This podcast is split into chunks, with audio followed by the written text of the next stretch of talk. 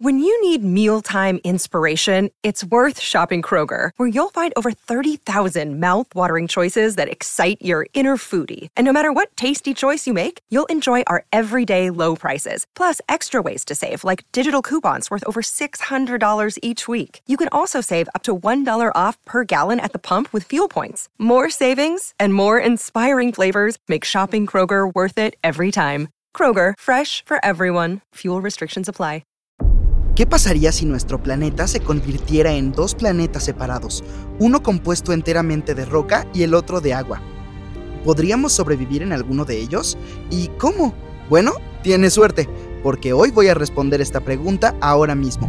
Entonces, imaginemos que nuestra Tierra se ha convertido en dos planetas separados que comparten una órbita. Llamemos a estos hipotéticos planetas roca y agua. Lo sé, lo sé, muy original. En fin, Empecemos por la roca porque es mucho más fácil de imaginar. Todo lo que deberíamos hacer es preguntarnos, ¿qué pasaría si todos los océanos de la Tierra se secaran repentinamente? Sabemos que el agua es vida, cubre el 70% de la superficie de nuestro planeta. Hay tanta agua que, aunque todos los océanos y mares desaparecieran, aún quedaría parte de ella en ríos subterráneos, arroyos, etc. Pero lamentablemente no sería suficiente para que sobreviviéramos todas las criaturas marinas desaparecerían. Después de un tiempo, todos los demás animales, plantas y, por supuesto, las personas tendrían el mismo destino. Los bosques completamente secos estallarían en llamas tarde o temprano y arderían hasta que no quede más que cenizas. Pero bueno, no es tan malo. La vida todavía podría existir, en alguna forma. Hay algunas bacterias que ponen celosas a las cucarachas. Son capaces de sobrevivir absolutamente en cualquier condición. Por ejemplo, algunos extremófilos están adaptados a vivir sin agua. Estos pequeños pueden sobrevivir en un ambiente increíblemente cálido o ácido, sin agua o incluso sin luz solar. Sin ellos, la roca se convierte en un planeta vacío y sin vida. Aunque, quién sabe, tal vez algún día los extremófilos puedan evolucionar hacia algunas formas geniales capaces de sobrevivir en cualquier lugar. Pero por ahora, la roca es solo una roca flotante básicamente. Ah, espera, ¿te imaginaste un desierto caluroso o estepas al rojo vivo? Sorpresa, sorpresa. Este planeta es en realidad extremadamente frío. Verás, sin agua no habría atmósfera. La atmósfera consiste en una concentración de varios gases, incluidos el hidrógeno y el oxígeno. Un poco de H y O. ¿Sabes a dónde va eso, verdad? Sin agua, sin atmósfera. Y dado que es la atmósfera la que acumula todo el calor que necesitamos, el planeta estaría muy frío sin ella. El contraste entre los lugares fríos y los menos fríos también se volvería muy marcado. Verás, el agua es básicamente un estabilizador del clima. Los océanos absorben casi todo el calor de nuestro Sol, lo distribuyen uniformemente sobre la Tierra para asegurarse de que no se enfríe ni se caliente demasiado. Entonces, así la roca se convertiría gradualmente en un desierto frío. La temperatura promedio en este planeta sería de alrededor de menos 73 grados Celsius. En ambos polos sería extremadamente baja, alrededor de menos 184 grados Celsius, e incluso en los lugares más cálidos no superaría los menos 6 grados Celsius. Estos sitios cálidos son ahora los antiguos océanos, porque sus profundidades secas están ubicadas mucho más cerca del núcleo caliente del planeta. Momento, Espero que tampoco te imagines este planeta cubierto de nieve. No tenemos nada de agua, ¿recuerdas? Es solo una roca muy fría.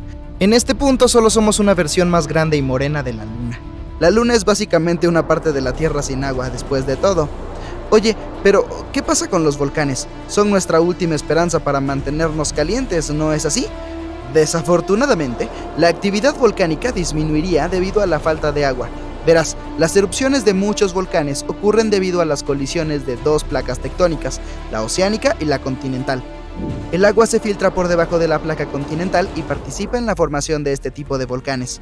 Entonces, sin agua habría poca actividad volcánica.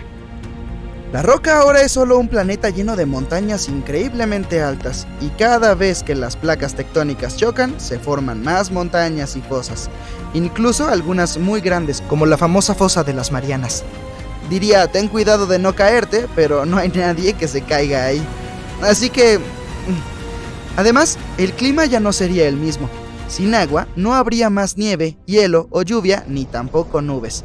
Sin embargo, el viento probablemente sería bastante fuerte. Ese es el destino del planeta Roca. no muy brillante, así que vamos a ver cómo le va al planeta Agua. Hace muchos, muchos miles de millones de años, nuestra Tierra en realidad era un planeta completamente cubierto de agua. Luego, unos mil millones de años atrás, el nivel del mar descendió y apareció la Tierra. Esto ha cambiado la atmósfera de nuestro planeta para siempre.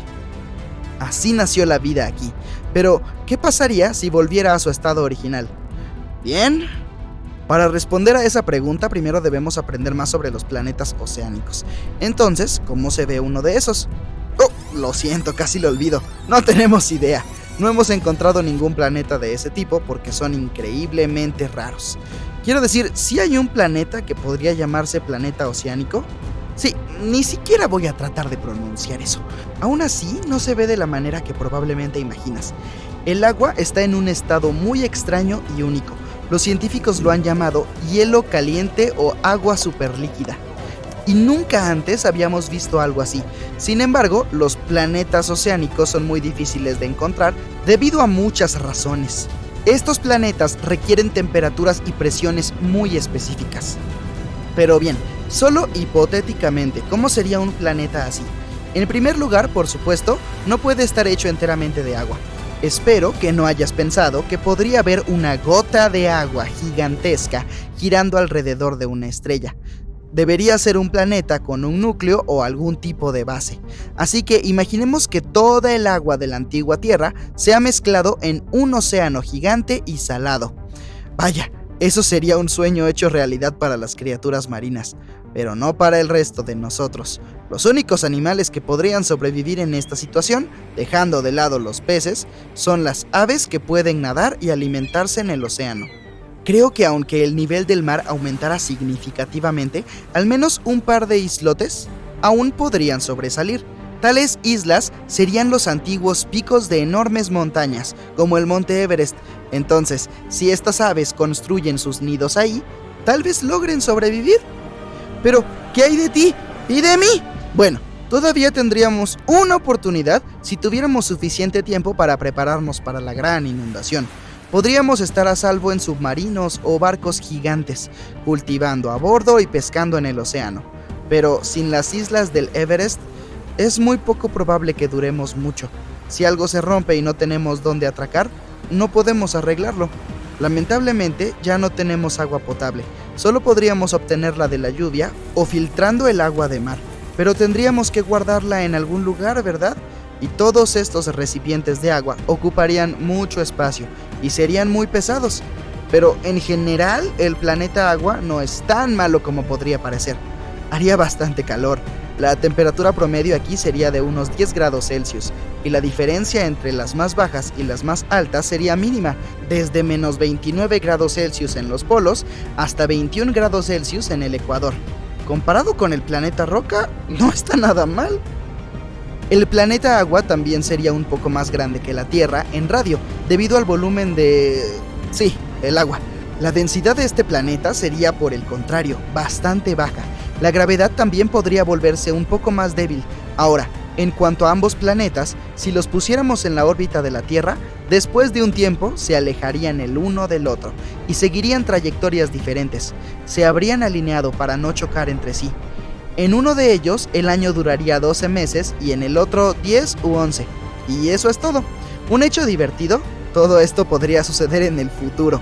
En primer lugar, la corteza terrestre está adelgazando gradualmente. Oye, me gusta la corteza delgada en mi pizza, pero no en mi planeta. Por lo tanto, alguna vez el agua podría inundar toda nuestra Tierra.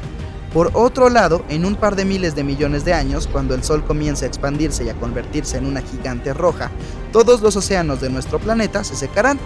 Está bien, respira hondo y deja de pensar en eso. Ya basta de este cuento de hadas de los hermanos Grimm. Es una pérdida de tiempo preocuparse por cosas tan lejanas cuando hoy no puedo encontrar mi billetera en ningún lado. Creí que la había puesto por aquí.